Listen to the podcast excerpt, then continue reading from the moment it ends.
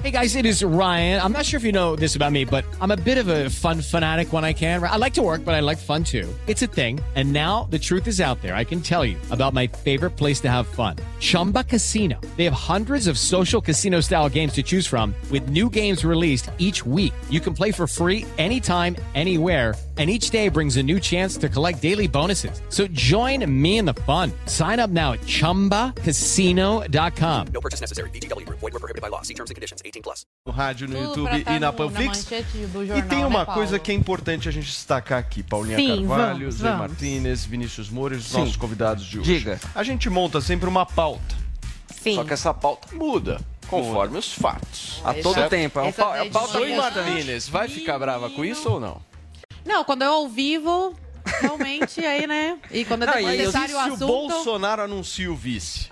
Não, mas Anunciou, esse é importante parece. foi antes da gente entrar ao vivo. Então... E se o Boulos desiste da candidatura ao Nossa, governo aí é Paulo? maravilhoso, E né? O favor que faz ao Brasil. O que, que a gente faz? São meu coisas que acontecem, Moura? Paulo Matias. É a política do Brasil. É o jornalismo raiz, é o jornalismo ao vivo. Montamos uma belíssima pauta. Não vai entrar Só nada. que nos últimos 10 minutos aconteceram 30 coisas e essa pauta não vale mais. E o pior é que quase vinagre. parece que foi combinado com a nossa hashtag de hoje. Qual que é, A Paulinha? hashtag é do azar quando as coisas acontecem e derrubam a pauta. Não sei, meus comentaristas é surpresa. Vai, se vira, faz um comentário aí que a pauta promete. mudou. Promete. Mas a nossa tag, na verdade, era referente a alguma outra coisa. Mas é óbvio que todo mundo pode contar aí hashtag do azar quando a gente tava falando do Eliezer, que aparentemente não é bom na roleta do Jequiti lá que teve na prova do Big O cara Brother. acertou pra 12 ter- vezes o zero. É, acho que de inacreditável. 11, 8 ele rodou o Roda Roda Jequiti, zero. o cara não saía da primeira fase do negócio. E assim, só não vai sair desse paredão. E aí eu acho que é a sorte, porque tem ali É. a, a Laís que parece que o pessoal gosta menos. Mas Eliezer deu muito azar e a gente quer saber quando é que vocês dão azar nessa vida. E claro que vocês também podem comentar aqui todos os assuntos do nosso Morning Show. Hashtag do azar quando. Muito bem. Vini, quem são nossos convidados hoje? Olha, hoje o programa tá recheado, viu, Paulo Matias? Nós temos nossa cubaninha Zoe Martins aqui, sempre com essa blusa, né? Não. Meio um limão, quase um limão, né? Chamativa. Uma coisa, é um, um, um marca-texto, né? Uma caneta marca-texto assim. Então ela tá bem reluzente hoje pra todo mundo ver. Temos direto de Brasília o nosso queridíssimo Guga Noblar e também de Goiânia o nosso Gustavo Gaia de volta aqui no Morning Show também, Paulo. Muito bem, ó, o Cascão, hein? Já tá posicionado o nosso querido amigo Cascão. Hoje vai ser Gustavo Gaia polêmico, novamente. Hoje vai. Vocês já, já, Vai. já debateram juntos, Guga e Gustavo? Não, né? Acho que nunca teve esse Primeira encontro. Nunca tive esse Guga e. Gaia. Se preparem, hein? Se preparem. Olha só, gente, vamos começar o programa de hoje porque nós vamos falar da decisão do ministro do Supremo Tribunal Federal, Alexandre de Moraes, de revogar a ordem de bloqueio do Telegram aqui no país. Na decisão, Moraes informou que o aplicativo cumpriu as ordens judiciais anteriores, inclusive adotando medidas de combate à desinformação. Todos os destaques dessa história polêmica a gente confere agora na reportagem da Paola Cuenca. A revogação foi publicada no final da tarde do domingo. Na decisão, o ministro Alexandre de Moraes informa que o Telegram enviou mensagem esclarecendo o cumprimento de todas as ordens judiciais expedidas a menos de duas horas do fim do prazo dado pela Justiça para a suspensão do funcionamento do aplicativo em todo o país. Ainda no sábado, a empresa russa fez a exclusão de uma mensagem publicada no canal do presidente Jair Bolsonaro em agosto do ano passado. Nela, o presidente da República havia disponibilizado um link que dava acesso ao inquérito sigiloso conduzido pela Polícia Federal sobre um ataque hacker sofrido pelo Tribunal Superior Eleitoral em 2018. Ao buscar a mensagem atualmente, o que se vê é um aviso dizendo que o conteúdo não pode ser exibido por ter violado leis locais. O aplicativo ainda expôs que bloqueou dois canais ligados ao jornalista Cláudio Lessa e informou o seu representante legal no país. Na mensagem, a equipe do Telegram escreve: Temos o prazer de informar que nomeamos Alain Campos Elias Tomás como nosso representante legal no Brasil. Alain tem experiência anterior em funções semelhantes, além de experiência em direito e tecnologia, e acreditamos que ele seria uma boa opção para essa posição enquanto continuamos construindo e reforçando nossa equipe brasileira. Alain Campos Elias Tomás tem acesso direto à nossa alta administração, o que garantirá nossa capacidade de responder às solicitações urgentes do tribunal e de outros órgãos relevantes no Brasil em tempo hábil. Por fim, a empresa divulgou as medidas adotadas no combate à desinformação e à divulgação de notícias fraudulentas. A primeira ação a ser tomada é o monitoramento manual diário dos 100 canais mais populares do Telegram no Brasil. De acordo com a empresa, isso deve cobrir mais de 95% de todas as visualizações de mensagens públicas feitas dentro do Telegram aqui no nosso país. Parcerias também estão sendo fechadas com agências de checagem brasileiras para que as mensagens divulgadas nos canais voltados a grandes públicos possam ser identificadas como imprecisas. Essa parceria ainda deve render a disponibilização de links com informações completas sobre o tema debatido e que foi identificado como impreciso. Usuários que disseminam informações falsas também devem ser impedidos de criar novos canais ou de fazer publicações no Telegram. A empresa russa informou que o jornalista Lando Santos já está enquadrado nessa nova restrição. Além disso, o Telegram também deve fazer uma atualização dos termos de serviços, revisão das melhores práticas, promoção de informações verificadas, acompanhamento das principais mídias brasileiras e devem ainda prestar um auxílio ao trabalho desenvolvido pelo Tribunal Superior Eleitoral no combate à desinformação. A primeira ordem de bloqueio ao aplicativo Telegram foi emitida na última quinta-feira pelo ministro do Supremo Tribunal Federal, Alexandre de Moraes. A decisão se baseava na falta de cumprimento de ordens judiciais anteriores, que exigiam um bloqueio de contas ligadas ao jornalista Alain dos Santos e outras prestações de informações. Alain é foragido da Justiça Brasileira desde outubro do ano passado, quando teve uma ordem de prisão preventiva emitida pelo ministro Alexandre de Moraes. O jornalista é investigado no inquérito das fake news e das milícias digitais. Na sexta-feira, após a divulgação da ordem de bloqueio, a Advocacia Geral da União protocolou no STF um pedido cautelar para tentar reverter a possível suspensão de funcionamento. O documento foi endereçado à ministra Rosa Weber. O presidente Jair Bolsonaro chegou a dizer em passeio pelo Distrito Federal no final de semana que a decisão de Alexandre de Moraes não encontrava amparo no Marco Civil da Internet e em nenhum dispositivo da Constituição Federal.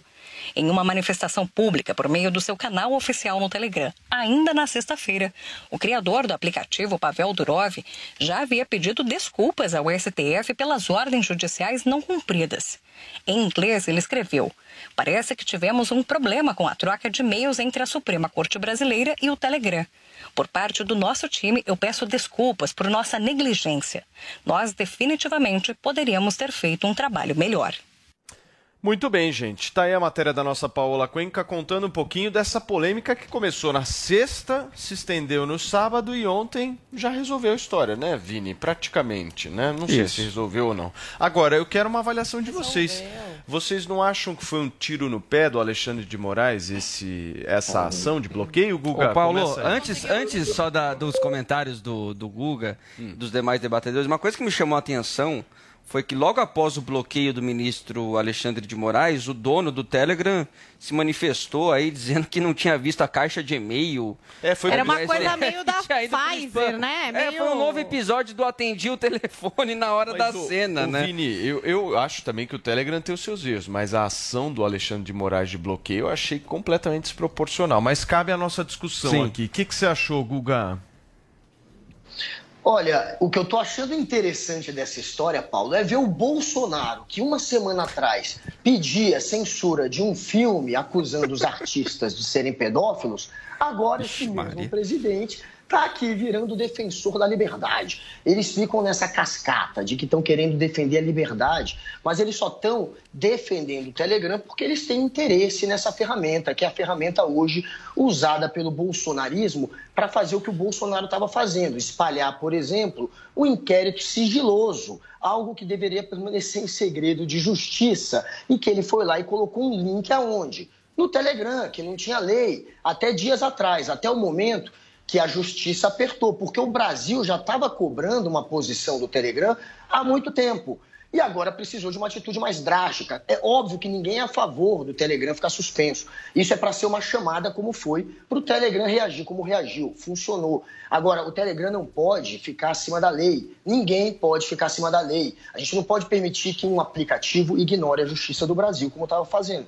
Então, o que o Alexandre de Mora- Moraes fez foi uma atitude drástica por conta de uma posição drástica da empresa, que preferiu ignorar a justiça. Não foi à toa. E esses defensores da liberdade são oportunistas, porque eles, semana passada, pediam a censura de um filme. E aí, Gayer, eu quero ouvir a sua opinião e principalmente essas falas aí em relação ao que o Guga disse.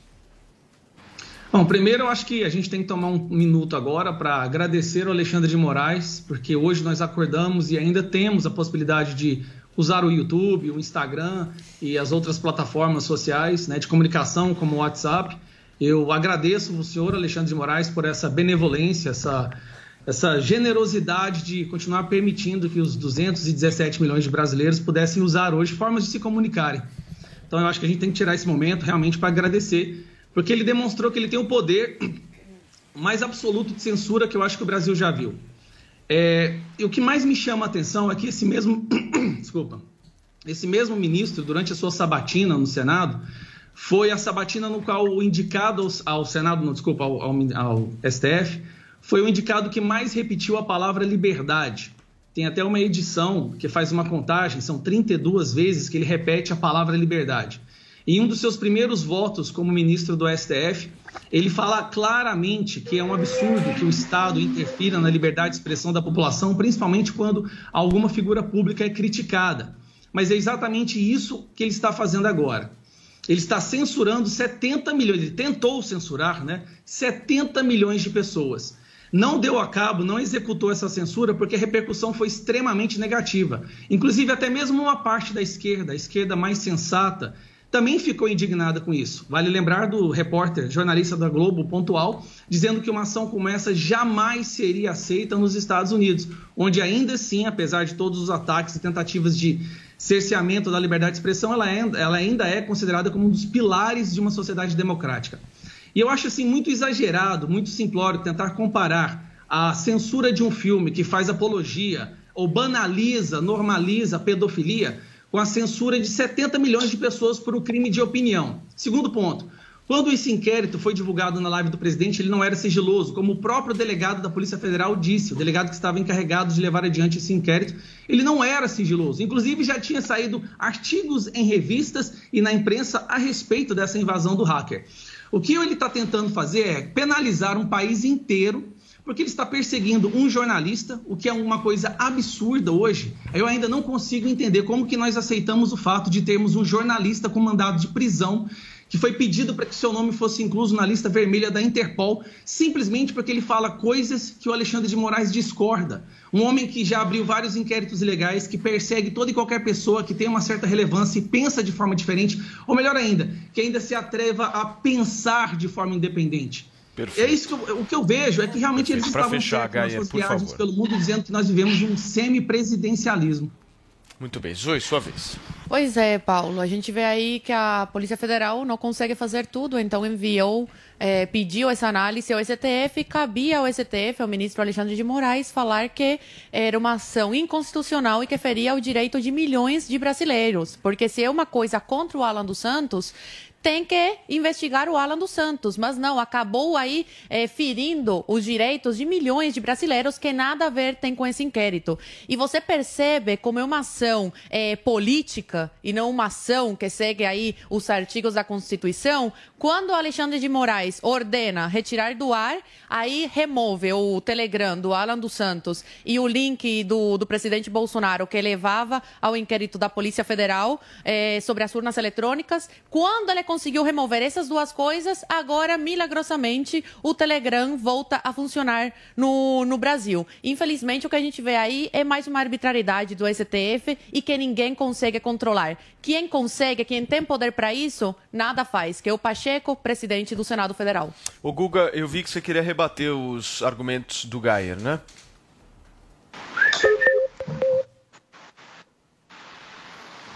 É, o Guga acabou de cair, nós estamos promovendo uma censura mesmo, né? Não, tá que é para cercear mesmo. Aqui... Voltou!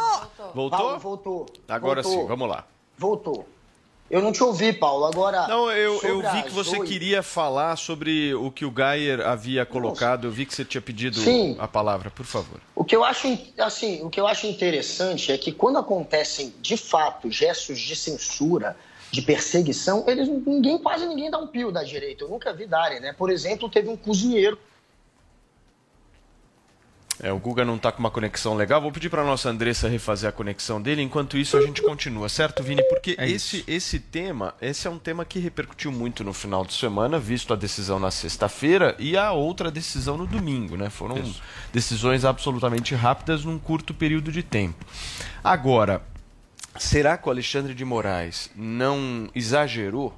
Eu tenho essa opinião. E eu vi muita que ele gente reclamando, Paulo, porque é o seguinte, é, o, o Telegram, claro que tem toda essa questão política, né, que é usado de, de maneira eleitoral, enfim, de maneira política, mas também é um aplicativo ah, que emprega muitas pessoas, né, eh, eh, que, que dá renda para muitas pessoas. As pessoas usam o Telegram também para trabalhar, né, para divulgar seus, seus produtos, os seus e a negócios, penalidade enfim. poderia ter sido uma outra alternativa. Uma multa, é Exato. isso que eu Essa acho, coisa Paulo. da, Exato. da revogação, né? essa coisa de, de você suspender, censurar. Exatamente de prejudicar essas outras pessoas que Gente, fazem uso, poder até Agora, pessoal. concentrado, poder concentrado na mão de Exato, qualquer um, Isso. seja Bolsonaro, Alexandre de Moraes, Lula, qualquer um, poder concentrado na mão de alguém Decisão é problema. monocrática é complicado, É né? problema. Até Exato. porque, até na cobertura de guerra, né, o Telegram é uma ferramenta até para os jornalistas terem contato com as notícias. O presidente da Ucrânia usa o Telegram para fazer seus pronunciamentos, quer dizer,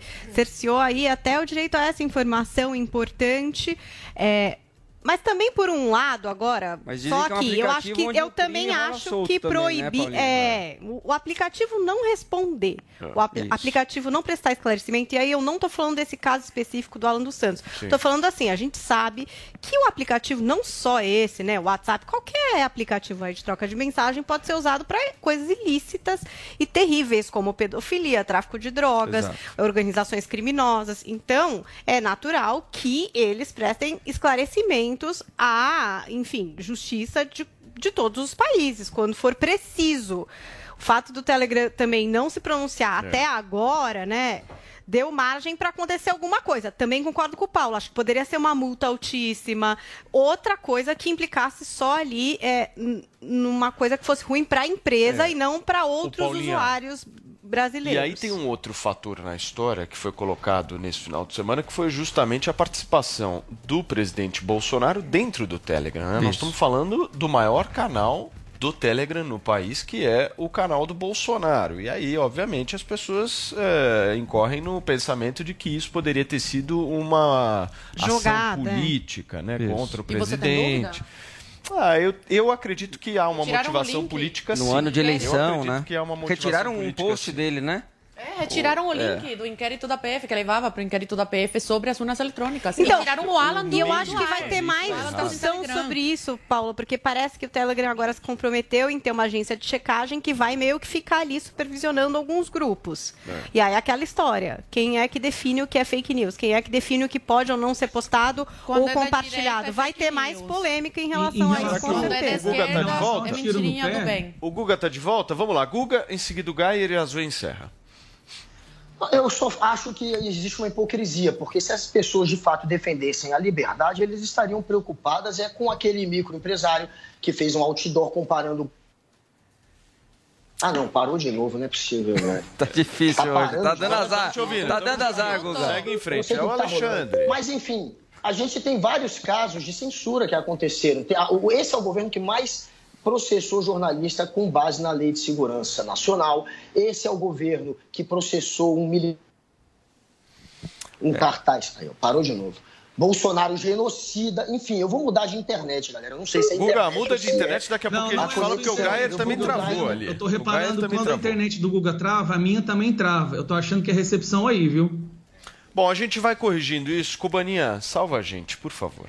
Olha, a censura num bom caminho. Ela tenta justificar de alguma forma o injustificável. Tanto da esquerda como da direita, eu sou contra a censura de qualquer pessoa. Mas o que a gente vê, infelizmente, atualmente no Brasil, no cenário político eh, e no cenário social também, é que tem uma perseguição, sim, à direita. E foi um tiro no pé. A direita fala, eh, uma parte da direita, porque não foi toda a direita, isso aí causou um racha na direita, de alguns eh, falarem que o filme tinha que ser censurado e outro não. Então, agora a gente vai ter que aguentar, porque a direita vai ser massacrada com isso. Foi um tiro no pé. Se, você concordando ou não, você achando que está errado, a censura não é um caminho. Você tem que achar né, eh, as medidas legais e processar, caso você ache que, que está incorreto. Agora, querer censurar uma pessoa é um caminho sem volta. Gente, vamos girar o assunto aqui no programa porque o presidente do Senado Federal, Rodrigo Pacheco, rebateu ataques que o ex-presidente Lula fez durante discurso em evento do MST no Paraná. Vini, o que foi que ele disse, hein? Pois é, o ex-presidente Lula dizendo que nós temos, Paulo Matias, um dos piores congressos da história. Foi isso que ele disse nesse evento aí que você é, bem disse do MTST. Ele falou o seguinte: o Congresso Nacional Brasileiro nunca esteve tão deformado como está agora. Ele nunca esteve tão antipovo como está agora. Ele nunca esteve tão submisso aos interesses antinacionais como eles estão agora. Esse congresso é um congresso, talvez o pior congresso que nós já tivemos na história do Brasil eles criaram uma coisa chamada orçamento secreto, que é um orçamento lesa pátria, porque é um orçamento em que os deputados começam a governar o país ao invés do governo governar. Então, Paulo Matias, depois ele fez até uma, ele até citou nominalmente também o presidente da Câmara dos Deputados, o Arthur Lira, dizendo que o povo escolhe um, um presidente, mas quem governa no fim das contas é a Câmara, mas quem respondeu ao Lula não foi o Lira não, foi o presidente do Senado, o Rodrigo Pacheco, que pelo Twitter, é, por uma nota oficial, na verdade, disse o seguinte: que a declaração do Lula foi uma declaração deformada, ofensiva e sem fundamento, fruto do início da disputa eleitoral que faz com que seja interessante falar mal do parlamento.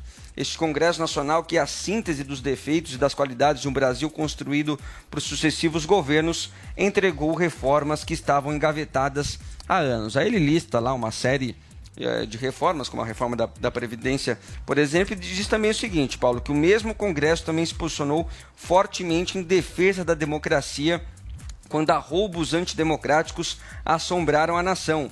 E foi esse mesmo Congresso que validou as urnas eletrônicas ao rejeitar a ideia do voto impresso, lembrando outras ações aí eh, do Congresso contra o governo. E terminou dizendo o seguinte: este mesmo Congresso, numa semana em que os personagens das, das eleições estão ocupados com crise, entre aspas, de plataforma de rede social, se referindo, obviamente, a essa Sim. polêmica que a gente falou agora do, do Telegram, estará focado em votar a reforma tributária que corrige injustiças sociais históricas e marcantes. Embora respeite e valorize as críticas, é importante que elas sejam verdadeiras e com bons propósitos, uma vez que de discursos oportunistas em período eleitoral o Brasil está cansado. Convido a todos a um mínimo de união, respeito, responsabilidade e também disposição para o trabalho. E o chefe da Casa Civil, Paulo Ciro Nogueira, também respondeu ao Lula pelo Twitter. Ele disse que o seguinte: Congresso deformado, pior da história, esqueceu do mensalão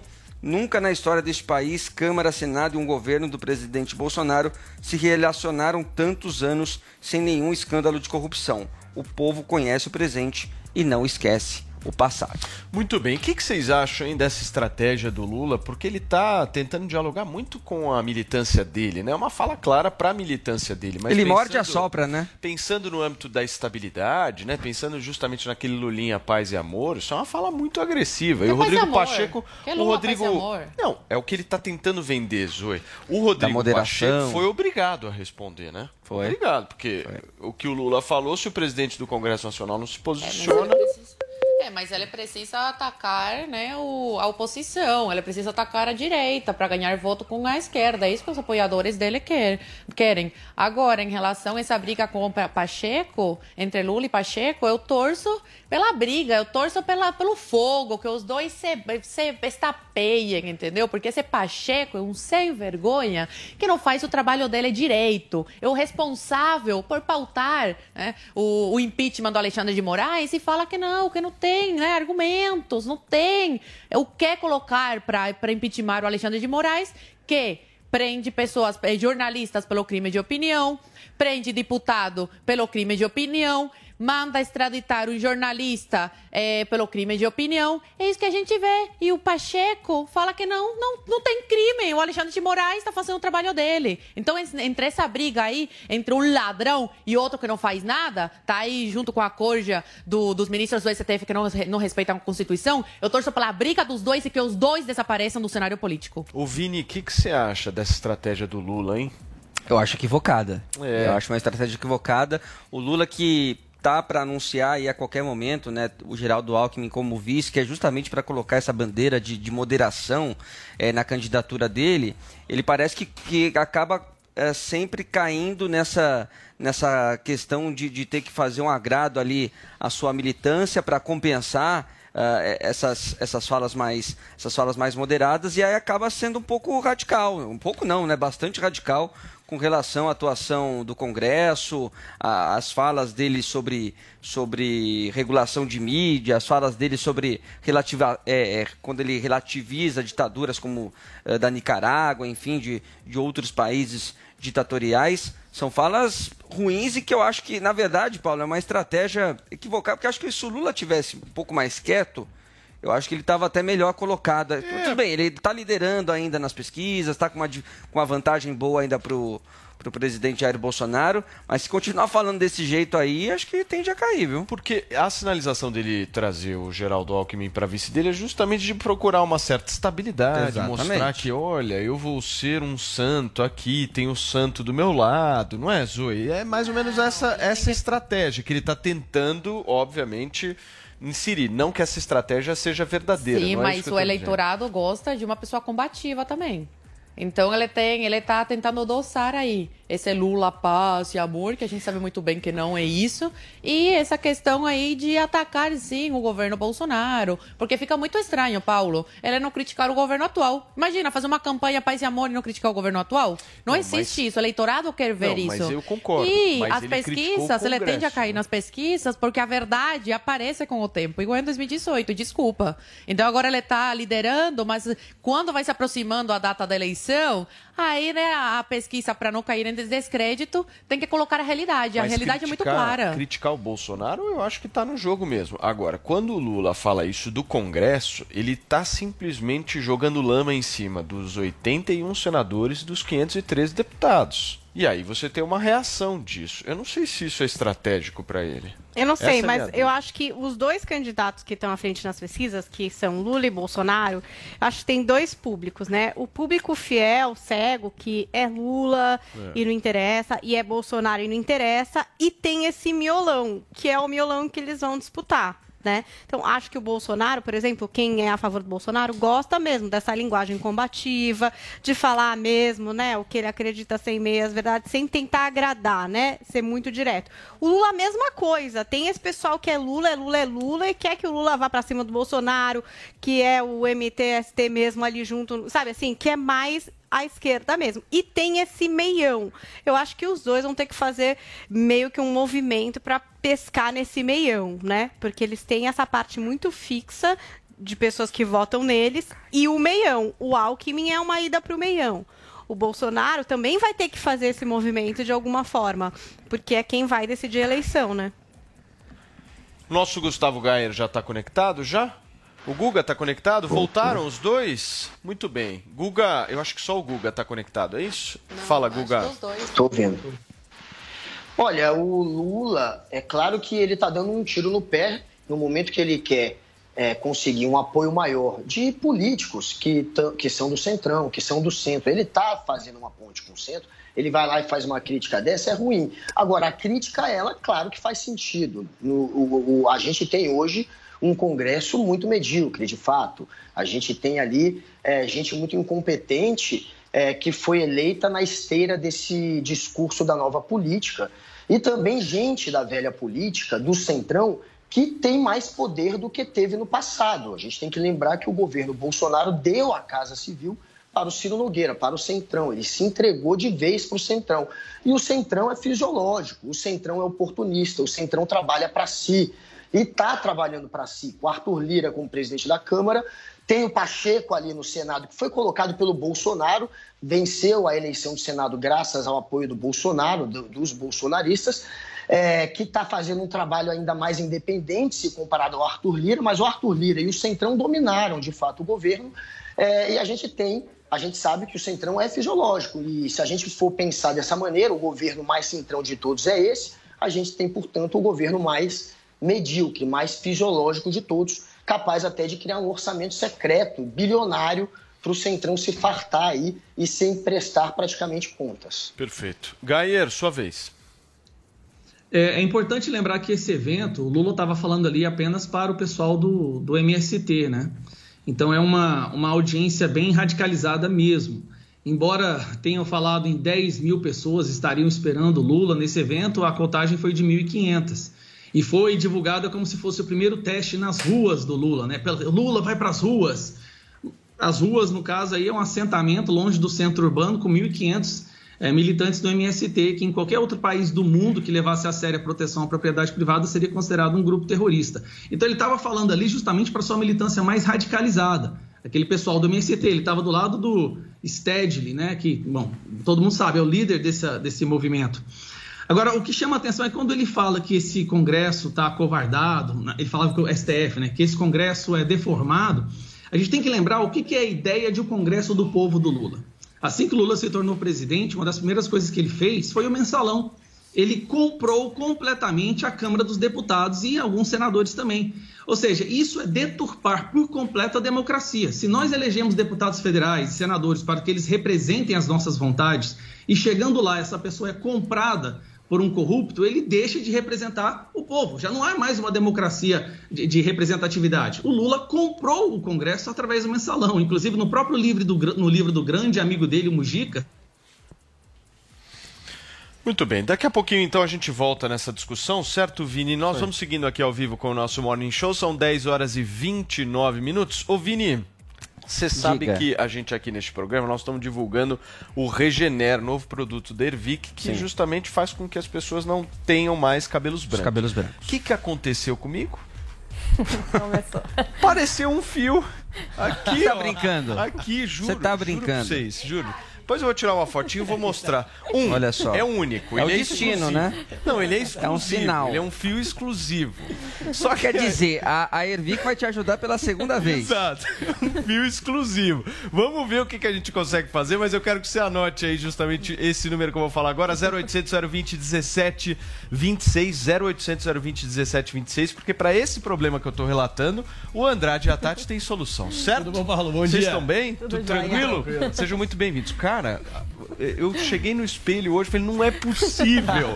Não é possível. O primeiro fio da o minha vida fio. apareceu. E vai ser garoto propaganda. E aí, o que, que eu faço? Ó, vou falar pra você, tem que usar o Regenere, né, gente? É muito importante a gente estar tá trazendo esse produto aqui, porque é inovação, né, Paulo? É tecnologia. Quando que você ia imaginar que ia ter um produto que devolveria a cor do seu cabelo novamente sem ser tintura? Porque não é tintura, né, Paulo? A gente sabe que não é tintura, é tecnologia. É um produto que age lá desde a célula do nosso cabelo, ativa a melanina novamente para devolver a cor dos cabelos. Só que assim, Paulo, a gente vindo todo dia aqui na semana passada, semana de lançamento e tal, acabaram surgindo muitas dúvidas. Eu tenho várias. Você tem várias? várias. Eu até queria aproveitar a é Tati. É por isso aqui. que a gente trouxe a Tati, é. justamente por isso, porque os ouvintes, os clientes que estão adquirindo, que estão ligando 0800 020 1726, que estão se incomodando com os fios brancos, eles surgiram várias dúvidas. Não, ah, tá, porque é, é, um, é algo inovador. Como é inovador, as pessoas elas tendem mesmo a ficar meio desconfiadas. Então elas ficavam perguntando, tendo dúvidas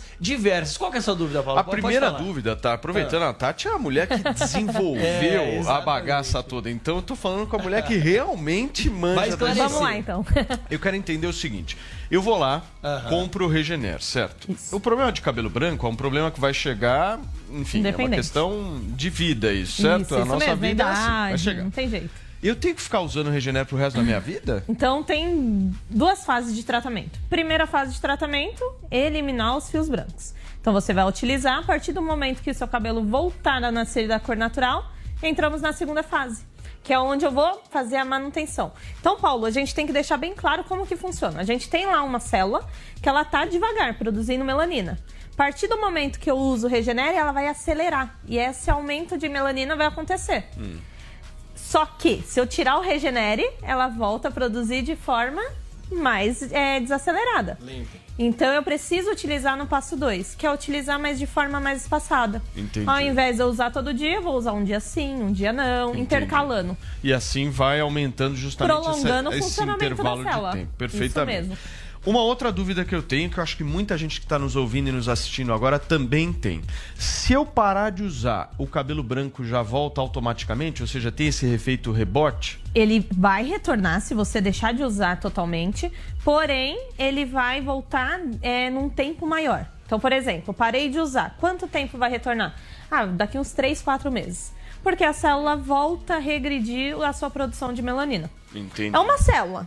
Quanto mais energia eu ponho, mais rápido ela produz. Posso só mais uma? Claro. Última, última dúvida. Última dúvida mesmo. Se eu sou loiro, ruivo, moreno, enfim, independente da cor de cabelo que eu, que eu tenha, eu usar o Regener muda alguma coisa? Tem alguma diferença? Então, Prejudica, atrapalha, de acordo com a O coloração? cabelo ele vai voltar a nascer na coloração natural. Então, se seu cabelo é castanho, ele vai voltar a nascer castanho. Se seu cabelo é ruivo, volta a nascer rui- ruivo.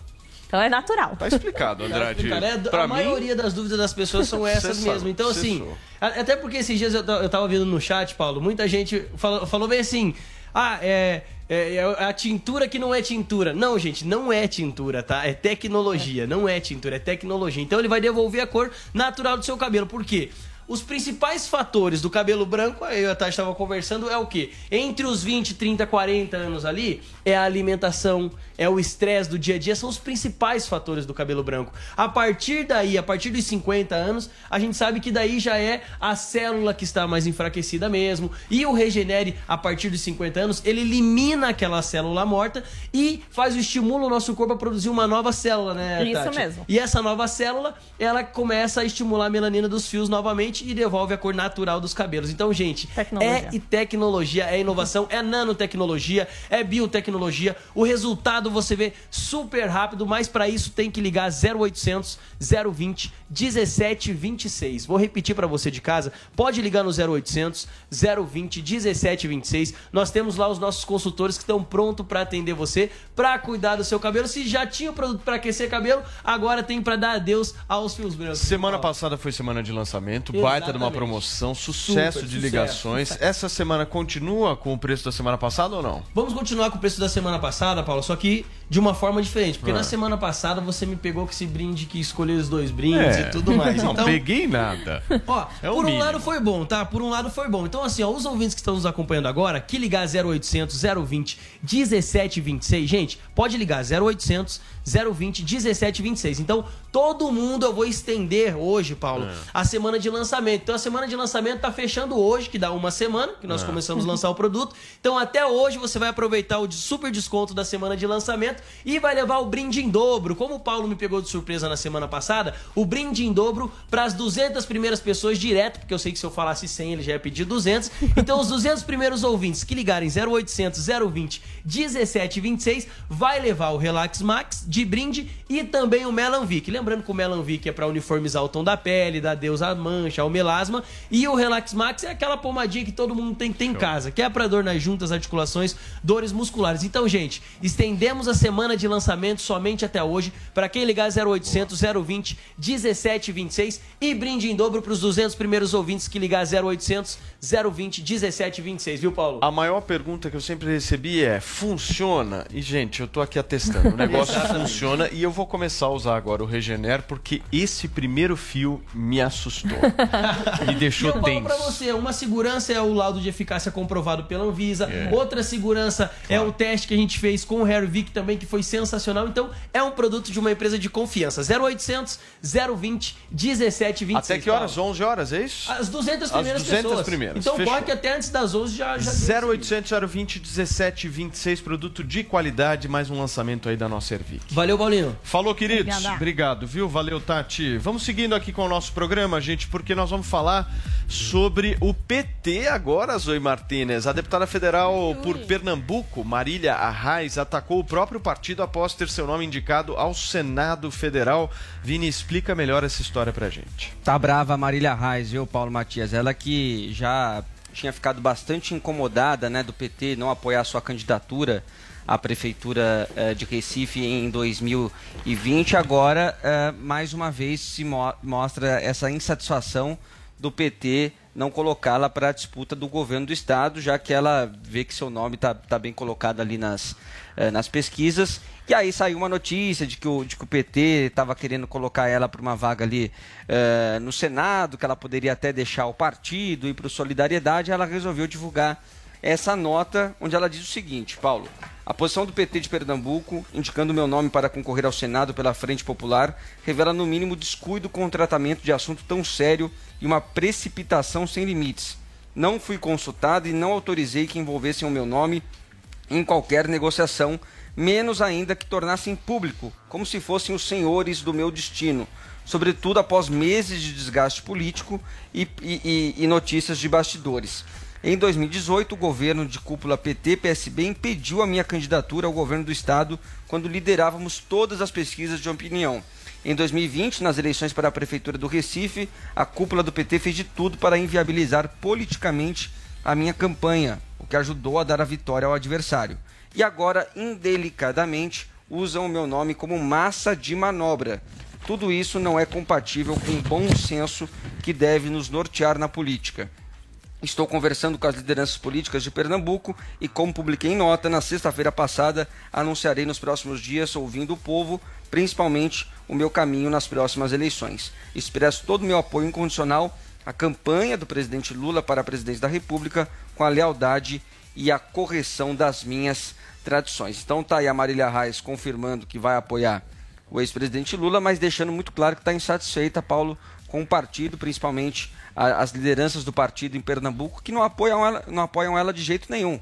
E é curioso mesmo isso, né? Claro, a gente fala aí sobre as alianças políticas que o PT faz é, em outros estados, mas é um nome muito forte, né? Que, tá, que sempre aparece liderando a, as pesquisas. E a Marília disputou muito apertado a prefeitura do Recife com o João Campos, né? Exatamente. Que ganhou. E eles são primos. Vocês eles são primos. Disso? E eles são primos. Marília Arraes e o João Campos são de uma, uma família muito próxima ali, né? Então talvez possa ter algo nesse sentido, justamente de uma rejeição do PT ao João Campos. Não sei. O que, que você acha, Guga? Eles são primos. Eu fico imaginando como é que deve ser o Natal no fim do ano dessa família Arraes. Os primos ali se bicando. Eu quero saber como é que é na hora do amigo oculto também. Que presente um dá para o outro, porque realmente tem essa rixa, tem é, um é do PSB, o outro é do PT, e eles, enfim, são adversários políticos, o João Campos e a Marília Reis. Só que nesse momento a Marília Reis ela se sentiu sim traída pelo PT mais uma vez. Em 2018 ela poderia, segundo as pesquisas, ter sido eleita e o PT não deixou.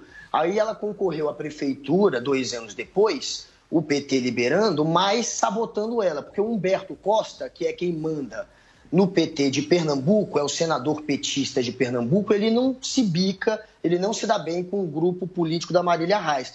Então, por conta dessa rixa com Humberto Costa, com a cúpula do PT de Pernambuco, ela acabou sendo sabotada por eles na, na eleição para a prefeitura. E mesmo assim, quase venceu, perdeu de raspão para o João Campos. E agora, mais uma vez, ela estava sendo alijada da, do desejo de concorrer é, ao governo. O PT queria empurrá-la para o Senado e falou que chega, né? Chega de ser usada por um partido que não está sabendo valorizar aquela que poderia ser o futuro do PT, aquela que tem, sim, é, nome, que tem brilho, que tem eleitores e que é jovem, tem 36, 37 anos, e o PT, mesmo assim, está abrindo mão é, de um nome como esse é, por picuinha política, é, principalmente por conta dessa rixa com Humberto Costa. Então, é, Marília faz certo. Marília faz o, certo. O Gaia, nessa briga você tá de camarote, né? Bom, na verdade, acho que eu aprendi agora o que está acontecendo. Fui entender com as falas do Guga, né? Eu não acompanho muito essa Marília Reis, eu só, eu só deixaria um aviso para ela, né? Estar dentro do PT e demonstrar descontentamento com o partido, ainda mais soltando notas públicas assim, nós sabemos que é extremamente perigoso. O PT não é um tipo de partido que aceita alguém publicar ou tornar público descontentamento ou alguma indignação que acontece dentro do partido. Basta lembrar do Celso Daniel, né? Ô Paulo, deixa eu trazer aqui então agora uma, uma outra informação também eh, sobre uma candidatura importante aí que não vai acontecer também aqui Candidatura a quê? em São Paulo ao governo eh, de São Paulo. Guilherme Boulos anunciou minutinhos antes de começar o Morning Show que não será mais candidato ao governo de São Paulo, desistiu aí de disputar essa eleição e vai se lançar como candidato a deputado federal. Segundo ele, Paulo, por dois motivos. Para ajudar nessa unidade da esquerda aqui no, no estado para derrotar o bolsonarismo e os tucanos e também para puxar voto para o PSOL na Câmara. Olha só eh, o que ele disse. O momento do Brasil é crítico e exige gestos políticos e generosidade. Depois de muito diálogo com os companheiros de partido e analisar o cenário, decidi ser candidato a deputado federal. Defendo a unidade da esquerda para derrotar os tucanos e o bolsonarismo no estado de São Paulo. Tomei a decisão de ser candidato a deputado federal por uma razão: ajudar a construir uma grande bancada de esquerda no Congresso. Hoje, o Centrão governa o Brasil. Precisamos ter força para a reforma trabalhista, o teto de gastos e aprovar mudanças populares. Quero ainda ajudar o PSOL não apenas a superar a cláusula de barreira, mas ampliar sua bancada no Congresso. O PSOL é um partido fundamental para o Brasil, com pautas que precisam ter mais visibilidade e voz no Congresso. O que está em jogo neste ano não é apenas ganhar uma eleição, mas tirar o Brasil do buraco e resgatar a esperança. Eleger Lula é decisivo, mas vamos precisar de um Congresso que expresse os interesses populares. Quero estar na linha de frente desta batalha. No nosso estado temos outro desafio: derrotar Eduardo Bolsonaro. Não podemos deixar que seja de novo o deputado mais votado. São Paulo precisa dar outra mensagem: derrotar Bolsonaro na presidência e seu filho na Câmara dos Deputados. Vamos sem medo, vamos com esperança. Este é o Guilherme Boulos desistindo da candidatura ao governo do estado de São Paulo, Paulo Matias. Muito bem, nós vamos comentar mais sobre essa desistência do Boulos e todo o cenário político eleitoral daqui a pouquinho, porque eu vou para um rápido intervalo comercial. Fica por aí, são 10 horas e 44 minutos.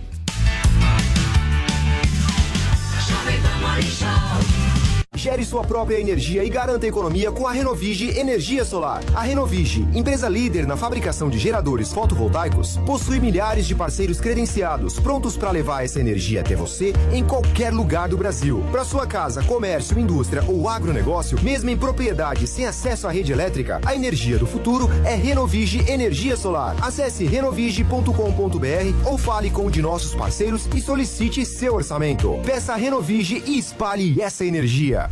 Olá, mulheres positivas! Eu, Fabi Saad, recebi a CMO da Mercedes-Benz Caminhões e Bruce Miser. Discutimos tudo e mais um pouco sobre o Prêmio Mulheres Positivas 2022. Você perdeu? Confere aí o nosso papo. E se mais mulheres quiserem aderir ao movimento, o que, que elas têm que fazer? Colocar eh, Mercedes-Benz Caminhões, a voz delas no Google? O que, que elas têm que fazer? Não, então é só entrar na plataforma é, avozdelas.com.br, tem todas as informações. Todas as informações necessárias. A gente está o tempo inteiro em contato com eles. A gente tem, também tem nosso WhatsApp para poder conversar diretamente. A gente pode pôr com também aqui na nossa tarde. Claro, também. claro.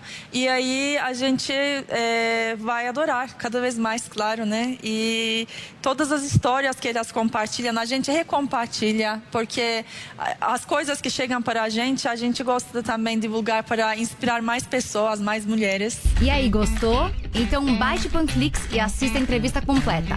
É de graça. Oferecimento TIM. Imagine as possibilidades. E Huawei, há 24 anos no Brasil. Parceiros no presente, parceiros no futuro. Jovem Pan Morning Show. Jovem Pan Morning Show. O Super Mês do Consumidor já começou nas lojas 100. Loja 100. Bicicleta Caloi Alumínio Supra, Aro 29, 21 marcha, suspension. Nas lojas 100, só 1.798 à vista. Ou em 10, de 179,80 por mês, sem juros. Ventilador Mondial NV61, com 6 pás e coluna. Nas lojas 100, só 288 à vista. Ou em 10, de 28,80 por mês, sem juros. Super Mês do Consumidor. Facilidade assim, só nas lojas 100. Mais uma vez, como sempre, imbatível. Chegou, tá no ar, vai começar. Pode ter certeza. Chuchu Beleza. Chuchu Beleza. Oferecimento C6 Bank. Baixe o app e abra sua conta. Gente, e eu que tava indo pra Nova York, aí virei pro Rô, falei que a gente precisava comprar dólar. O Rô falou, Sam, esquece. Entra agora no app do C6 Bank e abre uma conta global. Falei, que é isso? Aí ele me explicou que é uma conta em dólar ou euro no mesmo app da minha conta C6 Bank no Brasil. Super fácil de abrir, que é só seguir o passo a passo e pronto. Aí com a conta global a pessoa consegue comprar dólar ou euro com a cotação menor, pagando menos IOF, consegue fazer saques no exterior e o melhor, né? Qualquer compra internacional com a conta global sai em média 7% mais barata que com o cartão de crédito, você acredita? Não, falei, então tá. Eu abro a conta global no C6 Bank, a gente vai pra Nova York, eu compro aquela bolsa carérrima que eu tava de olho, e com o dinheiro que eu economizar eu te pago um jantar no Cipriani pra você não brigar comigo, que tal? ah, parece maluca, né? não, sério. Se você vai viajar e é que nem eu, que gosta de gastar, mas não gosta de jogar dinheiro fora, abre agora uma conta no C6 Bank.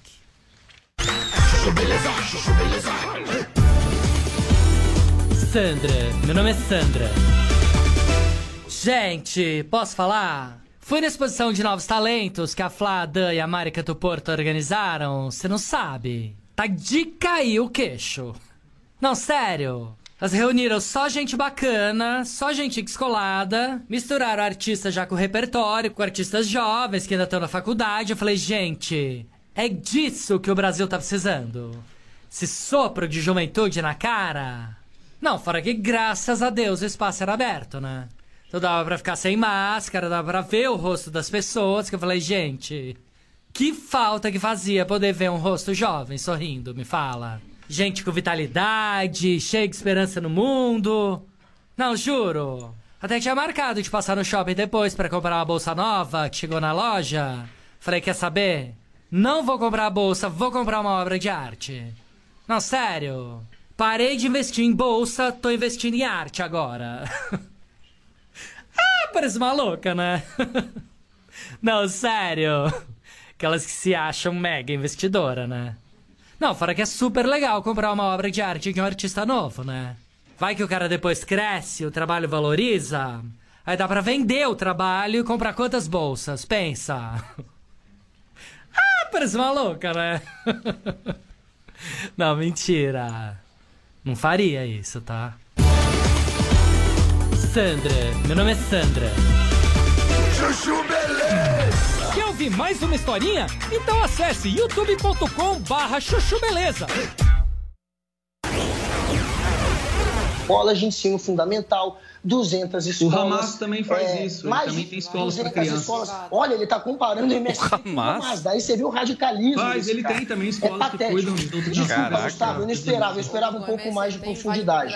Mas voltando, voltando, é, eu queria que Não, e todo defender o MST terrorista é fosse o como o MST, você, que é quem vai lá no campo e coloca a escola para mais de mil escolas no ensino fundamental no campo, que são geridas pelo MST, fora as toneladas de alimento que eles doaram durante a pandemia. E eu queria também que você não fizesse comentários levianos como tentar associar o PT ao assassinato de alguém, porque é pesado. Milhões de pessoas estão ouvindo. Agora, sobre o Boulos, é, a gente sabe que a estratégia dele é virar prefeito. E ele está seguindo essa estratégia. Então, ele abriu mão agora de ser governador, ou de concorrer ao governador, porque ele provavelmente não venceria, para apoiar o Haddad e daqui a dois anos receber de volta o apoio do PT. Ele provavelmente vai ser eleito com muitos votos, vai puxar muita gente para a Câmara, é, vai levar muita gente lá para, do pessoal para dentro da Câmara e daqui a dois anos tem chance sim, é provável que ele concorra, ele vai concorrer à prefeitura. Essa, Quem- essa é a estratégia o- do Quem Boulos. vai fazer mais voto, Boulos ou Eduardo Bolsonaro? Essa é a competição aí anunciada, hein? O que, que vocês acham? Mas na- na- é, no fim das contas, Paulo, isso daí pouco interessa, né? Lógico que interessa. Não, porque os, do- os dois vão fazer muitos votos, os dois vão puxar muito. mas- Os dois vão puxar gente. Quem vai ficar em primeiro, quem vai ficar em segundo. candidatos eles conseguiram puxar Mas não junto, sei né? se os dois Quem- vão ué, quem fazer puxará mais? muitos votos. Ah, lógico Aí que tem que vão. combinar com o eleitor. Eles têm potencial. bem- Lógico que vão. potencial. Ele foi bem votado na última eleição, né? O, o Eduardo, ele foi puxador, Não. ele puxou vários aí. Fala, Gayer. Eu vi que você estava querendo falar. Esqueci. Não, só para responder ao Guga, porque um grupo terrorista faz algumas ações benevolentes ou de caridade, isso não faz com que ele deixe de ser. E eu disse que em qualquer país sério que respeite a propriedade privada, o MST seria sim considerado um grupo terrorista. Em um país sério que respeitasse a propriedade privada, coisa que o MST não faz. E, e em relação às escolinhas de crianças, eu acho louvável que eles façam isso, mas o Hamas também faz e vários outros, vários outros grupos terroristas também fazem isso, justamente para doutrinar as é crianças desde a idade Cara, mais tenra. inacreditável. Agora, enquanto em Inacreditável. relação ao Celso Daniel, pô, Guga, o Brasil inteiro já sabe. Isso aí eu, eu só mencionei, mas é, é uma coisa de senso comum, né? Ir contra Ah, o é? PT, basicamente, é ir contra uma facção criminosa. Você deixa de ter importância, a sua vida deixa de ser relevante. É, o, Brasil inteiro sabe que o Celso foi morto pelo PT. Você está afirmando isso? Não, eu tô falando que é um senso comum, é uma coisa que todos É bom, sabem, né? é, que o Celso Daniel é uma pessoa que fugiu. Eu simplesmente morreu e de repente ter 11 coragem de pessoas relacionadas a isso desapareceram também. É um caso. coragem. eu- Quem matou o Celso Daniel é a pergunta. Olha, então. é, você já leu alguma Quem coisa a matou o Celso disso? Daniel? Porque o delegado que apurou a morte dessas 12 pessoas que morreram logo depois, nenhum conseguiu relacionar, jamais tentou relacionar Claro, ao caso do Celso Daniel ao PT. é claro, Mas o importante- porque é mas importante é São delegados que estão na mão do PT. Olha, é ridículo, desculpa, foi ridículo o seu comentário, é um achismo Não, mas é essa, essa posição eu já esperava de você, Guga. É uma leviandade. E você tentou há pouco também relacionar agora professor. Os professores, você é daquele que deve falar que professor é doutrinador. Ou seja, você Não, tenta criminalizar então os falar, adversários. eu É, mas você, há apo... 22 ah, você então tem moral para atacar professor. Você se sente na Guga, moral. negar Olha, a doutrinação é, na educação não ataque, é a maior não forma ataque de negacionismo os que adversários. É negar a realidade de forma tão grotesca, cara. Negar Não, o de grotesco é você chamar é professor de preocupante, Guga. doutrinador, Eu esperava mais MST de terrorista. Você é, mais para mim, aquele, aquele padrão de, de militante Como você que disse, faz é aquele Lula discurso raso. mais honesto Olha, que já teve, o Bolsonaro P- mais corrupto. Olha, PT matou MST, terrorista e professor doutrinador. Muito você bem. tenta criminalizar os opositores. Você Muito não quer bem, debate, gente. você quer criminalizar. Vamos seguir aqui com o nosso Morning Show, porque em entrevista à revista Ela, do jornal o Globo, a atriz e imortal da ABL, Fernanda Montenegro, disparou críticas ao governo de Jair Bolsonaro e a Paulinha vai contar pra gente o que foi que ela disse. O que não é a primeira vez, né? Inclusive, quando ela foi eleita imortal da Academia Brasileira de Letras, que foi em novembro do ano passado, ela já tinha estabelecido críticas, não só ao Bolsonaro, mas também ao Lula. Vamos conferir o que é que disse em novembro a Fernanda Montenegro e a gente atualiza aí é, com essa nova entrevista. Então, em novembro, ela escreveu o seguinte: ela disse o seguinte ali em entrevista: ó, estamos vivendo um momento complicadíssimo porque esse horror, Bolsonaro quer continuar e o outro, Lula, apesar de ter sido bastante interessante, quer voltar. Mas com quem? Com o quê? Com qual atendimento político honesto e sadio, sem ter que comprar votos para continuar, por exemplo? Se o Lula voltar, seria como uma reeleição. Nessa ocasião, ela também se colocou bastante contra essa questão da reeleição. E agora, em entrevista ao jornal O Globo, a revista Ela, a Fernanda Montenegro estava dizendo ali é, a respeito do que ela acha basicamente do que a gente está vivendo hoje. Olha o que ela falou. Olha, hoje a esperança mais do que nunca tem que ser ativa. Estamos com esse trágico governo, um presidente que faz como símbolo da sua atividade presidencial uma mão, e aí ela se refere à questão é, da mãozinha, né, do Bolsonaro. Ela diz que é uma arma ou o sexo de um homem é um emblema sórdido. E aí a reportagem pergunta, mas como é que se muda isso? E daí ela diz, não sei, é, às vezes eu penso que Brasília é um país que coloniza o Brasil. E daí ela segue dizendo a respeito de votar, porque a Fernanda Montenegro disse que ela não, não quer votar, que ela não vai votar aí nessa próxima eleição. E aí olha o que respondeu a Fernanda Montenegro: "Não vou votar. O mais simbólico desse governo foi o fim da cultura das artes. Não tem governo radical que não pare a cultura das artes, mas estamos nas catacumbas vivos e não estamos extinguidos. Então tá aí o que disse a Fernanda Montenegro nessa recente entrevista. Paulinha, e quem também criticou o presidente Bolsonaro neste final de semana foi a apresentadora Xuxa Meneghel, né? Foi, ela fez um post ali nas redes sociais dela. Ela é, Esse post, na verdade, é um vídeo. Depois a imprensa levantou, e inclusive esse vídeo é um vídeo que foi usado na campanha. É, na época, candidato à presidência da República, Geraldo Alckmin, pelo PSDB, em 2018. Então, a gente está vendo imagens.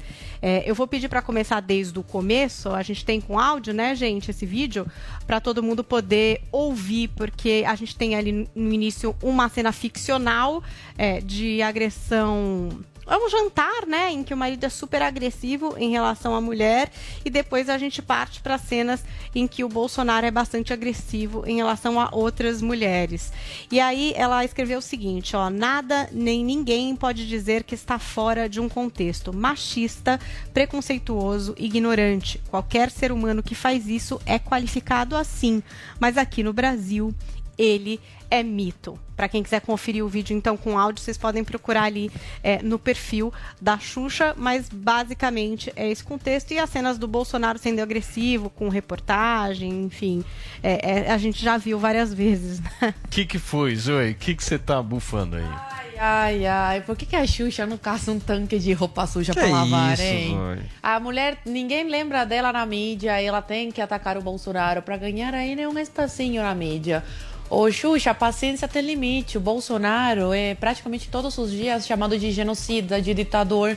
Então, quando ele perde a paciência, o errado ele, dá licença, né? Olha aqui o machista que não gosta de mulher, ó. Essa notícia aqui é do 6 de 4 de 2020. E governo Bolsonaro, Bolsonaro já sancionou 14 novas leis que ampliam a proteção da mulher. É, no, no site do governo federal tem essa notícia para quem quiser é, ir ler, né? As 14 novas leis, porque aqui eu não posso me estender tanto, tem que dar espaço aí para os outros colegas de bancada. E também tem a notícia do Bolsonaro sanciona programa de combate à, à violência contra a mulher. Esse aqui é do 28 de 7 de 2021, mais recente.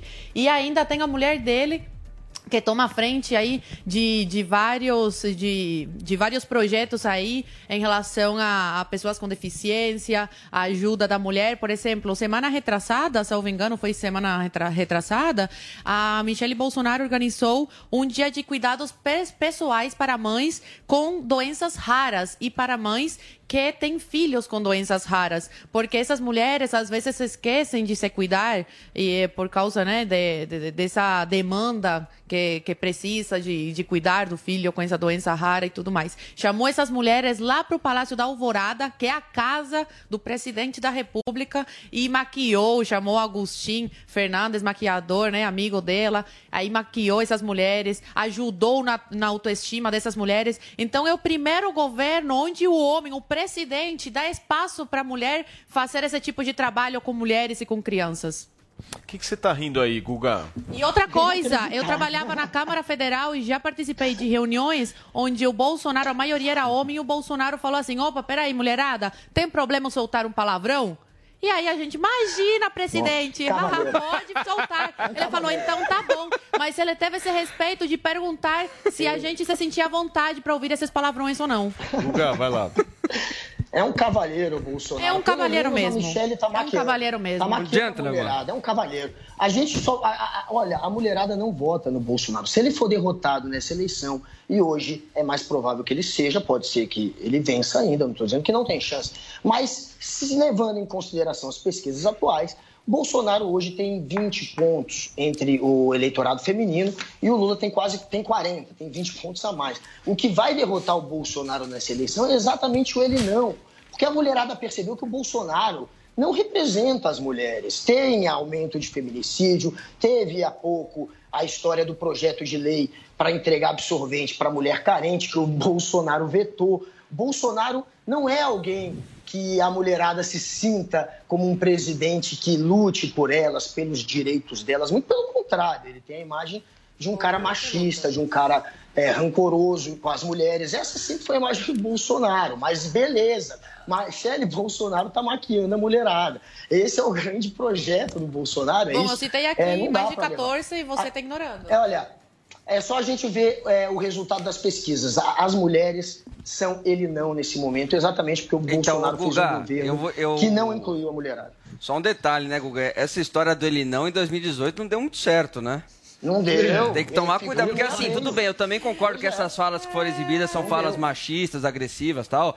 Agora, foi justamente esse tipo de campanha que, que a oposição fez em 2018 que foi um tiro no pé. Não funcionou. Que não Agora, funcionou. sabe eu é eu tenho muito receio de que isso seja explorado novamente esse ano e que o Bolsonaro só ganhe com isso de novo. Pesquisa, só- só dizer uma- pesquisa, Guga, escuta essa. Pesquisa BTG que acabou inclusive de sair sobre a aprovação do governo Bolsonaro. Vamos lá, já que a gente está discutindo sexo aqui.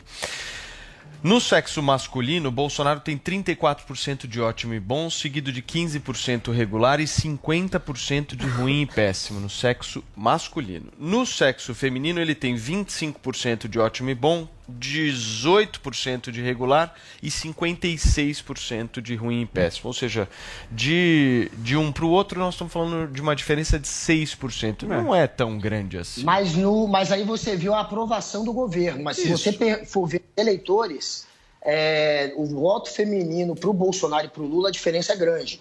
E, enfim, é o ele não que está fazendo a diferença, porque no eleitorado masculino, na, maior, na maioria das pesquisas, está um empate técnico. O Lula está um ponto na frente só, então é empate técnico.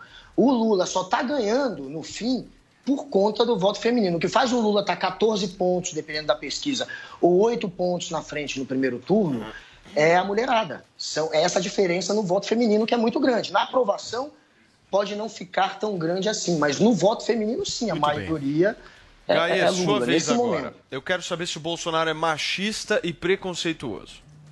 Não, só para comentar o- o- a fala do Vini, se tem uma coisa que eu torço é que o quanto antes possível as mulheres aí do Lula organizem mais um ele não. Pois é. Se teve algo que contribuiu e fez com que as mulheres em 2018 apontassem para o lado do Bolsonaro e começassem a apontar o presidente Bolsonaro, foi justamente ver aquelas cenas horrorosas daquelas. Bom, não vou comentar aqui, né? Mas atacar aquilo lá as foi bastante para as mulheres, mães de família, decidirem de que lado elas deveriam estar. Aquela manifestação do ele não foi sim um grande, um fator decisivo na eleição do Bolsonaro. Em relação à questão de ser machista ou não, primeiro que a opinião de pessoas como Fernanda Montenegro e Xuxa, eu acho que elas são irrelevantes. né? são pessoas que estão ali no desespero da decadência, fazem parte de uma elite artística que não sabe mais como Fernanda Montenegro tá decadente, Guga. Não importa, elas realmente Pelo amor de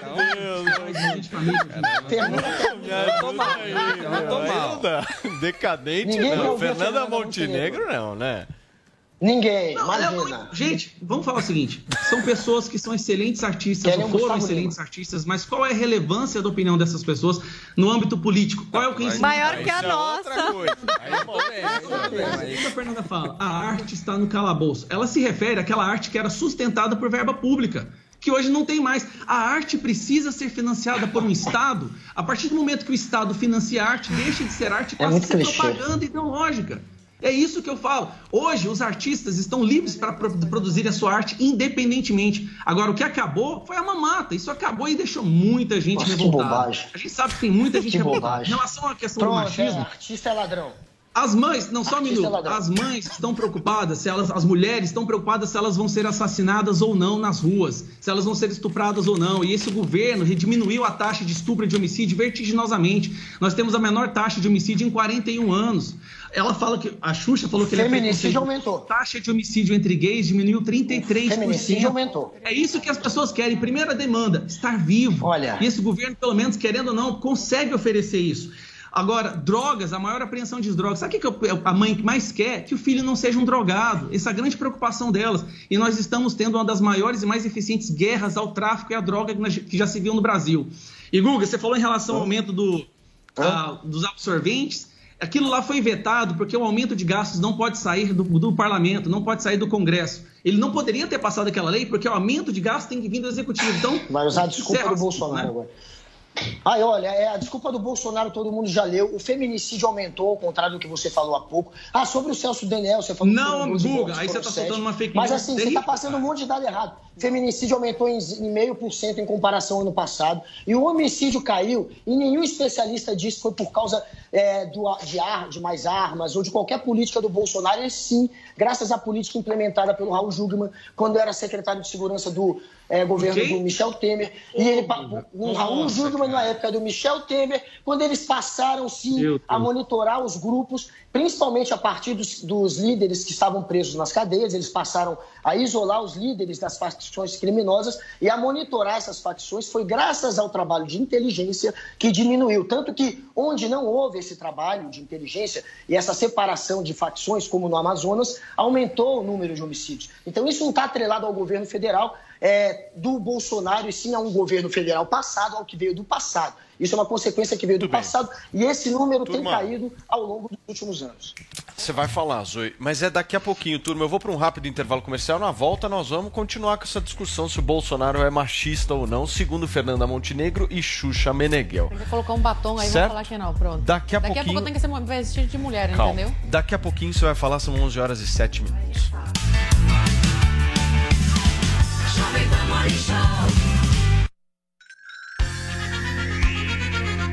A Jovem Pan apresenta Conselho do Tio Rico. Senhoras e senhores, meu nome é Daniel Zuckerman e este é o Conselho do Tio Rico aqui na Jovem Pan. Obrigado pelo convite, tô feliz pra caramba de estar aqui com vocês mais uma vez. Sempre feliz. Aliás, tio, o que a gente tá escutando aqui? Que música espetacular. Essa aqui, eu adoro Frank Sinatra, então tudo que é jazz, Frank Sinatra, pra mim é um, é um tesão. Ah, é Flying to the Moon. Flying to the Moon. É minha música preferida. O Frank Sinatra, você escuta, já dá vontade de colocar um roupão, né, Você tio? sabe que eu ouço essa música sempre pra pedir desculpa pra minha mulher de alguma cagada que eu faço, eu boto Fly to the Moon. E já pede, já, já tira pra dançar, né? Tio. Dá um beijo na nuca e vambora. Boa, vamos pro conselho aqui. Todo mundo quer o conselho do tio Rico. Eu quero te fazer uma pergunta. Diga. Qual que é a idade pra começar a investir o dinheiro? Quanto antes, melhor. Você sabe que eu tenho muito amigo meu, eh, grande, rico, fala assim: ah, vou esperar o moleque fazer 18 pra investir. Eu falo, pô, Tá. mas pra quê? Investir é a única coisa que você sempre vai falar, porra, eu devia ter começado antes. Perfeito. Nunca você vai falar, devia ter começado depois. Isso aqui no Brasil a gente sofre muito, porque nos Muito. Estados Unidos a gente já vê a cultura, o cara já nasce e já dá uma ação pro Ex- moleque. Exatamente. O cara nasce ali, porra, meu filho com 18 vai fazer a faculdade, o cara tem investe em ação, poupança, sei lá o quê, ah, desde criança. Então eu acho maravilhoso. Nasceu a criança, em vez de dar de presente um carrinho, uma corrente de ouro, dá uma ação de uma empresa. Fantástico, eu quero saber qual foi a ação que você deu pra Izzy e pra Rafa quando elas nasceram. Bom, é, quando elas nasceram, eu dei 5 milhões de dólares pra cada. Que eu falei, elas vão gastar que nem a mãe. e vão me fuder depois. Boa, tio. Ai, Esse é o conselho do tio Rico aqui na Jovem Um Pan. beijo grande. Conselho do Tio Rico. Jovem Pan Morning Show.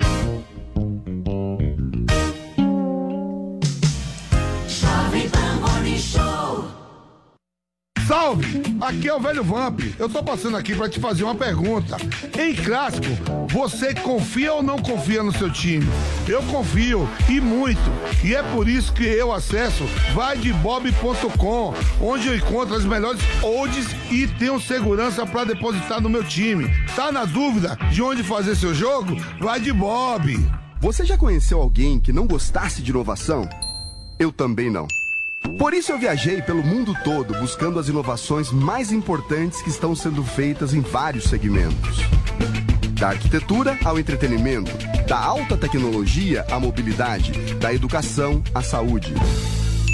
Meu nome é Clodoaldo Araújo e tudo que eu descobri de mais surpreendente pelo mundo todo eu vou mostrar para você em Rota da Inovação.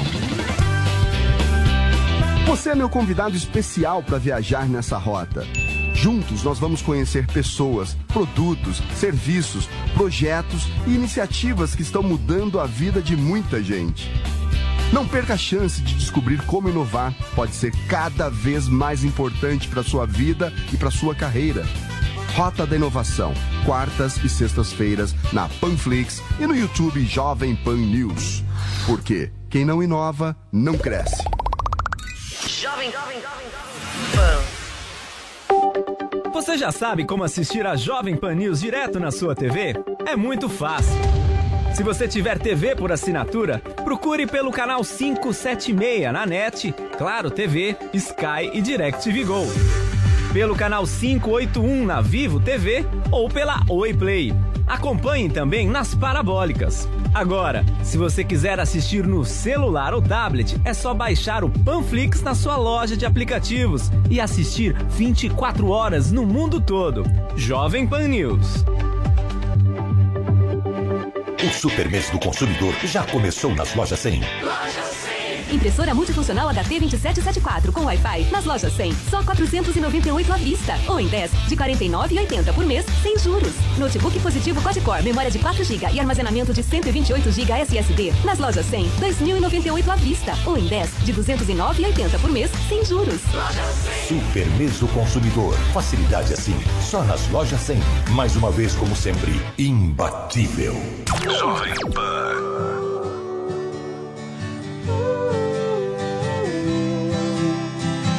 Todo mundo tentou me alertar, eu agradeço, mas eu já não estava aqui. Me perdi em nós e gostei mais de você do que você gostou de mim. E tudo certo, porque as noites com você são boas. Enchendo a cara e falando mal das mesmas pessoas. Talvez você se vá antes que o sol levante mais. Eu vou te amar como um idiota ama. Vou te pendurar num quadro bem do lado da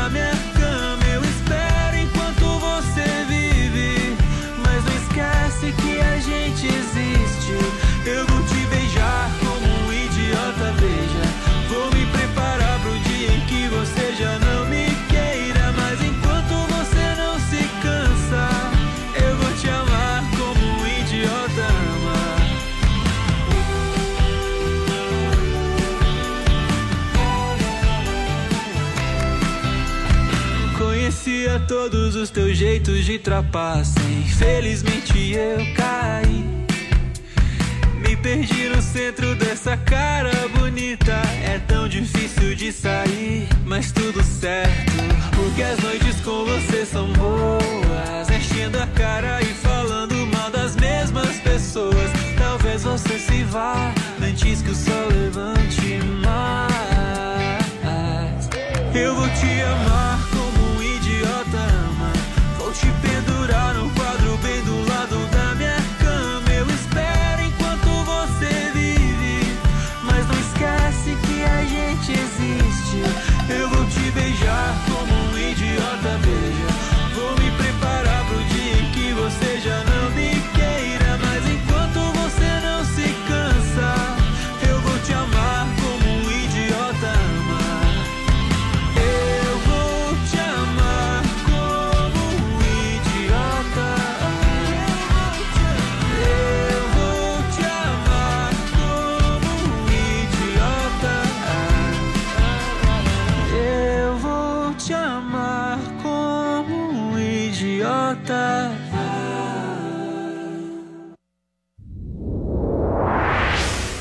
De mim não vi ninguém Olha, falando nada. É, eu não- só não falei nada porque eu quis te poupar na internet, mas você, infelizmente, caiu num erro. Você espalhou uma fake news. Obrigada. Ele já explicou dez vezes isso no Twitter dele. Se você tivesse entrado lá, para pelo menos pesquisar o que você estava supostamente lendo Chega, dele, Guga, você esse teria visto que não foi. era. Só Guga. isso, Ju, mas Bom, vamos- eu não, eu não quero que você me chame mais de fraca, porque eu estou eu cansada aqui da esquerda, oposição, Não me maltratando, ninguém faz nada e ninguém defende.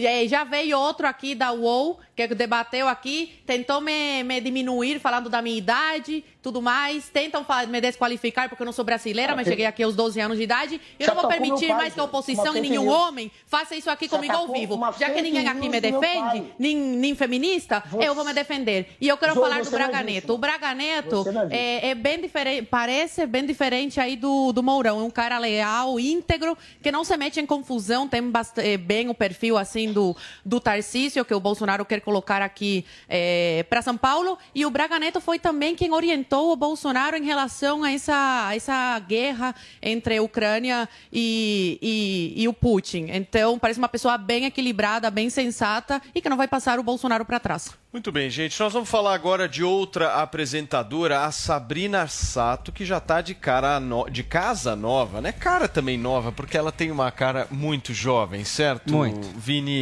E ela já chegou chegando, né, Paulinha? Ai, Sabrina Sato sabe fazer as suas entradas e se dá bem com todo mundo. Acho que por isso que manteve a porta aberta na Globo e pra lá voltou. Depois do Big Brother, depois de muito tempo em que ela esteve lá no Big Brother, agora a Globo teve que, né? torcer ali o bracinho e chamar a Sabrina de volta. Ela tá ali para fazer dois programas do GNT, a gente já trouxe aqui. Um é um reality ali da questão de desapego de roupa e o outro é integrar o Saia Justa, esse programa que sempre reúne um time bom de mulheres para falar sobre diversos assuntos. E aí o Fantástico aproveitou para chamar a Sabrina Sato por um papo e ela é tão maravilhosa, ela é tão generosa, Sabrina, que ela sempre vai lá e abre o coração e dá manchete, né? Porque o que mais se especulava sobre a Sabrina era exatamente uma questão dela com o Duda, com o marido, né? Essa crise no casamento dos dois. E a gente não sabia se era verdade, se não era, ficavam vindo aqueles boatos de que não estavam jantando juntos, enfim, esse tipo de coisa. E aí a Sabrina resolveu falar sobre isso ali no Fantástico e disse que, na verdade, amores, ela fugia das DRs, ela não queria falar sobre a relação, mas percebeu que estava botando tudo em risco e resolveu até ir para terapia. Olha o que é que disse a Sabrina. Ela falou assim, ó, ela terapeuta falou: "Sabrina, se você não reservar um dia, não vai aparecer, porque aí você vai estar cansada, ele vai estar cansado. Quando vocês se encontrarem, vão estar desgastados e o relacionamento vai desgastando e passando por momentos difíceis. Então a gente precisou encontrar um dia pra gente conversar mais, fazer aquelas DR, sabe? Conversar sobre o relacionamento. E eu era aquela do relacionamento que fugia desse momento. Ele, ah, vamos conversar. E eu, calma aí que eu tenho que resolver um negocinho. E fugia e ficava aguardando muito pra mim. À noite comecei a reservar uns dias pra gente. Esses dias a gente namora, esses dias a gente janta.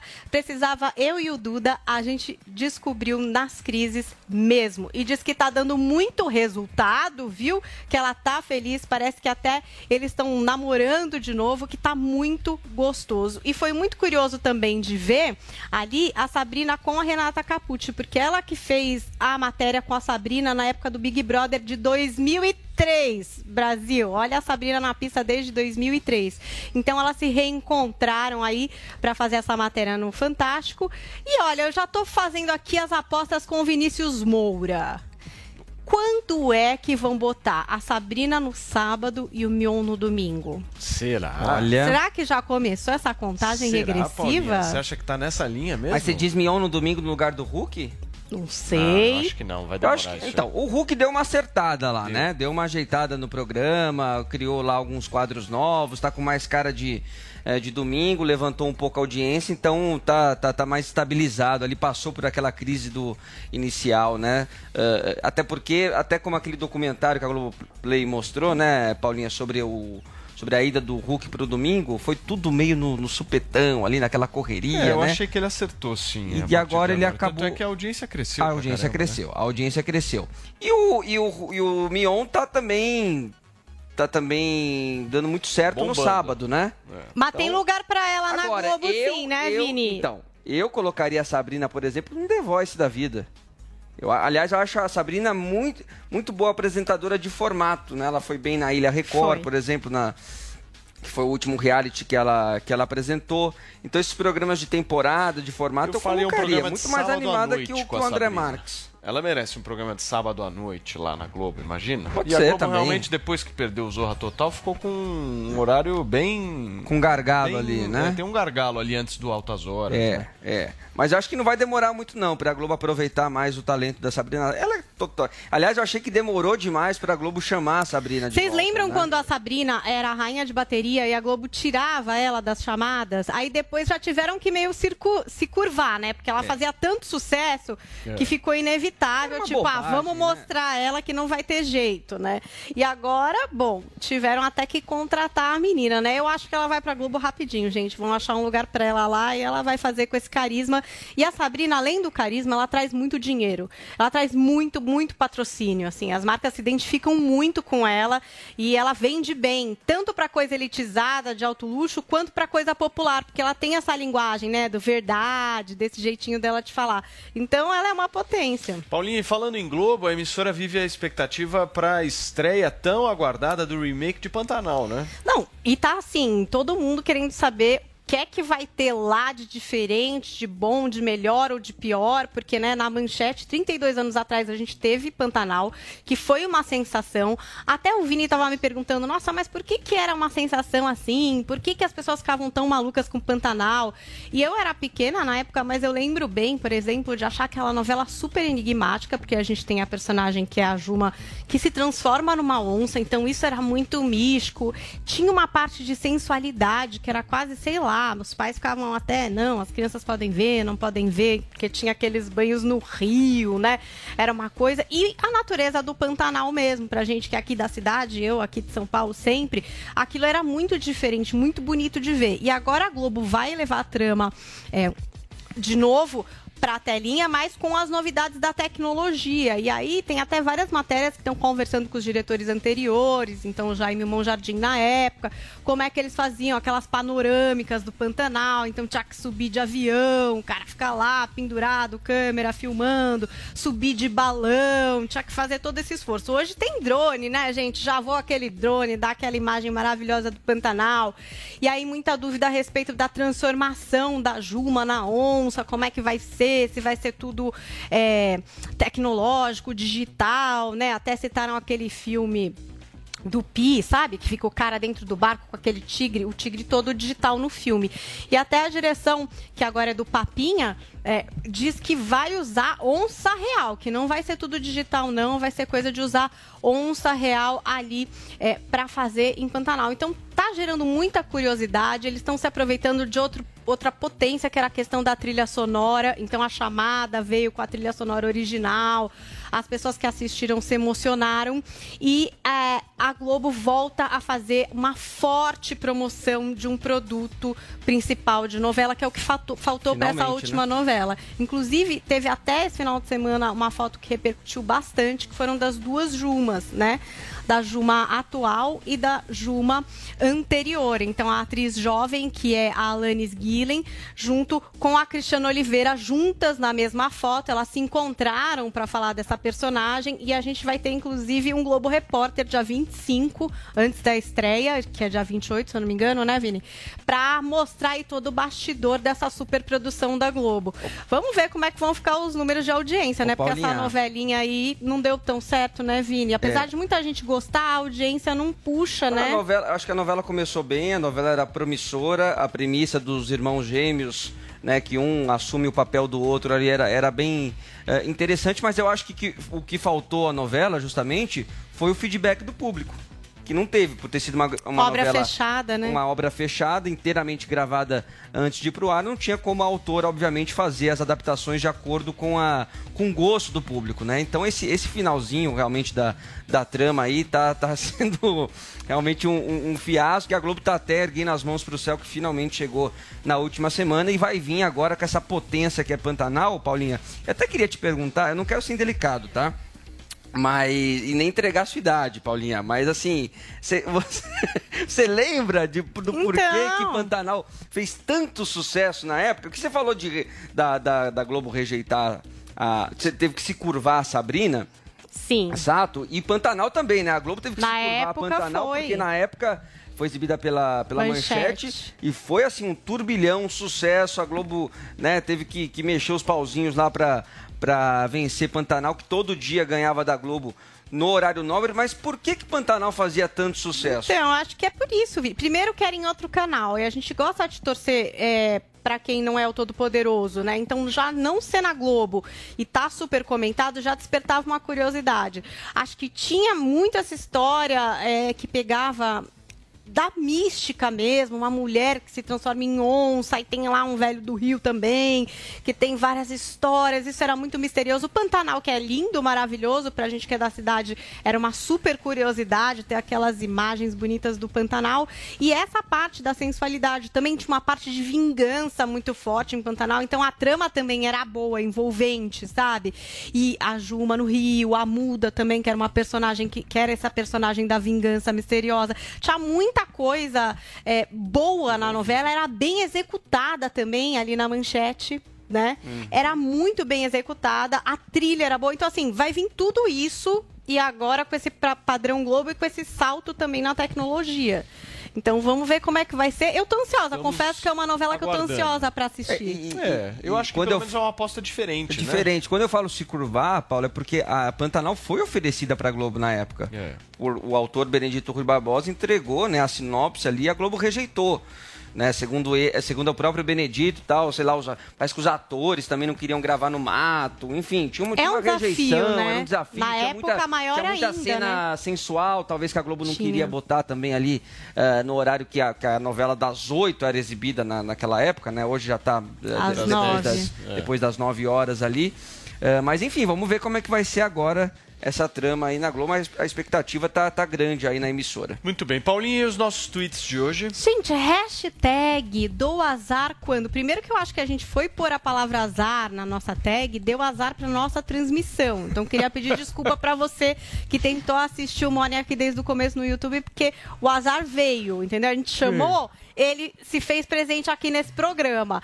Mas olha aqui, ó, a Ida Lima participou, hashtag dou azar quando tento dormir mais 5 minutos e acabo dormindo 15 minutos e me atraso. Uma tradição na segunda-feira do brasileiro, não é verdade? Aquele atrasinho, né, de quem quer dormir mais um pouquinho e não pode, acaba chegando atrasado. Queria agradecer a participação de vocês aqui e a paciência, ó, na íntegra no YouTube. Se você perdeu o comecinho do programa, reveja essa noite, vai estar tudo bonitinho pra vocês no nosso canal. É isso aí, Paulinho. Os nossos agradecimentos a todos que nos ouviram através do rádio. E Como ela bem disse, ficará na íntegra disponível no YouTube, Exatamente. justamente o programa todo de hoje, caso, vocês não conseguiram assistir. Senhores, muito obrigado, Guga Noblar, o nosso Gustavo Gayer. O que, que você quer falar aí, ô Guga, pra fechar? Não vai Queria falar só da mandar um Zoe, beijo hein? pra Zoe. Vamos ficar numa boa. Nada, vai se retratar. e acha que ele é amor. A internet Chega, já tá repercutindo. Muito já, já tá repercutindo mesmo a fake news. Besitos, A machista. Que isso? A esquerda se incomoda, né? Uma menina de 22 espalhou uma anos desmentindo aí as falácias agora- esquerdistas. Ah, é não é pra qualquer um, tá vendo? não, hein, Guga? Mas meu trabalho tá no caminho certo. Obrigada. Um beijo. Esse aí vai continuar o no A ar, gente isso? se vê amanhã às 10 horas da manhã. Beijo, esquerda!